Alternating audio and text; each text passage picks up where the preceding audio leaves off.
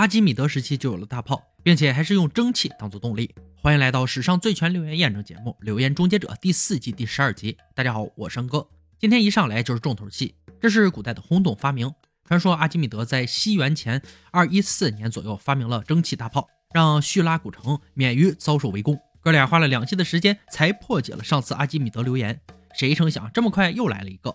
要破解这个留言，自然还是得进行小规模实验，买来各种铜管组件和管子，把这些组成缩小版阿基米德蒸汽大炮。亚当则专心办正事儿，他要处理的是木头。费了一番功夫和大量咒骂，总算凑合着完成了炮口。杰米看到一片狼藉的工作室，不禁怒气冲天：臭弟弟又他妈拆家了！回到工作，蒸汽留言的关键在于温度。加热水壶时，壶里的水会逐渐变成蒸汽，但如果大幅度提高温度，水会瞬间变成蒸汽，造成压力剧增，就能把东西抛射出去。杰米的微型大炮制作完毕，把水从漏斗倒进去，留在水箱中。将整个装置尽量加热后，打开阀门，就能将网球从炮口中射出。团队来到阿拉米达靶场实地测试，按照安全至上的惯例，哥俩架好防爆屏风后，杰米装上速食装置，这能让水进入蒸汽槽，加热铜管后，实验开始。最糟糕的结果就是整座大炮炸掉，很危险也很刺激。结果炮口冒出一阵蒸汽，并没有把网球发射出去，也没有出现爆炸。失败原因可能是水不够多，也可能是密封工作不到位。先在网球上包布，沾满油脂，确保能塞进炮管。接着增加水量，最后把瓦斯桶加倍，以提高加热温度。温度达到四百度时，灌入水。结果还是没有出现想象中的震耳爆炸声。第三次实验，他们要让蒸汽槽更热，炉子达到五百度，灌水发射还是没动静。测试三连败，不甘心的终结者请来专家协助。专家带来关于蒸汽的好消息：所有强力炸药。都是能从固态迅速变成气态的物质。终结者用的就是固态的水，透过加热瞬间闪沸成气体。如果正确执行，绝对能发射。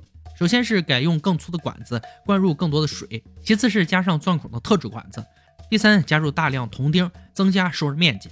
制作过程对哥俩来说很轻松，在工作室小试身手，网球成功发射。既然小规模实验成功。接下来该让大炮上阵了。亚当提出，如果要做，就不要完全遵守留言内容，不要局限于使用当时的材料。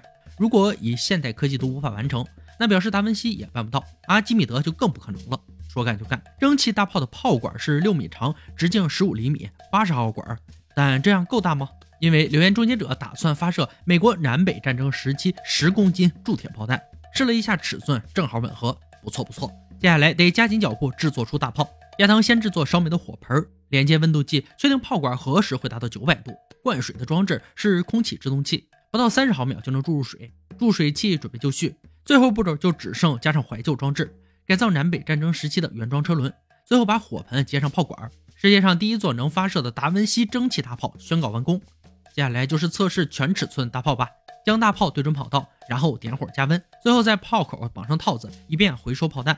因此，达文西认为这座大炮射程可超过九百米，加热至九百度，众人退至安全距离。好吧，连套子都没掉。仔细检查后，发现问题所在，炮管内部还是不够热，无法造成瞬间闪沸。提高温度至一千五百度进行二次发射，还是没能把套子吹掉。拍摄画面显示，管路因为高温严重漏水。亚当焊好漏水处，再加强火力。他们的最后一招是降低炮管角度。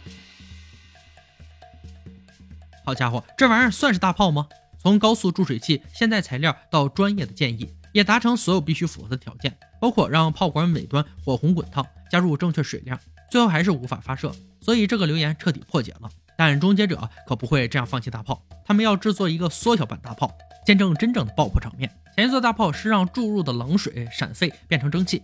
这次要让冷水直接在蒸汽槽内加热，让蒸汽压力增加，一打开阀门就会瞬间爆发。亚当再次动用气压制动器，确保更快打开阀门。随着瓦斯燃烧，槽内压力持续增加，很快就达到足以测试的强度。球射出的速度太快，以至于都没人看见它掉在哪里。最后还是杰米发现这东西被射到房梁上了。概念实验大为成功，现在该打造大型蒸汽炮了。新大炮是亚当原型炮的二十倍大小，要发射得依靠这个巨大的锅炉。保险公司对这件事紧张兮兮，这也难怪，除了他们，还有谁没事就琢磨着做大炮玩？崭新的大炮出炉，锅炉以阀门封闭，底下有热碳加热里头的水，密封加热后，水变成蒸汽，在锅炉内积聚压力。终结者会透过摄像机从远处观察压力表，当压力达到每平方厘米十一到十四公斤时，就从防爆屏风后拉开阀门，那绝缘玻璃纤维包裹住锅炉，猛烧火炭开始加压，众人躲到安全区等待压力到位，这是他们最后的机会了。三二一，发射！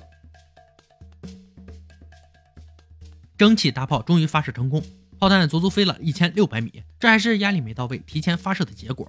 虽然实验成功了，但阿基米德的蒸汽大炮留言肯定是破解了。下一则留言很有趣儿，想象一下，年幼的亚当坐在购物车上，他看中了超甜谷片，但妈妈说那个谷片包装盒都比里面的东西有营养。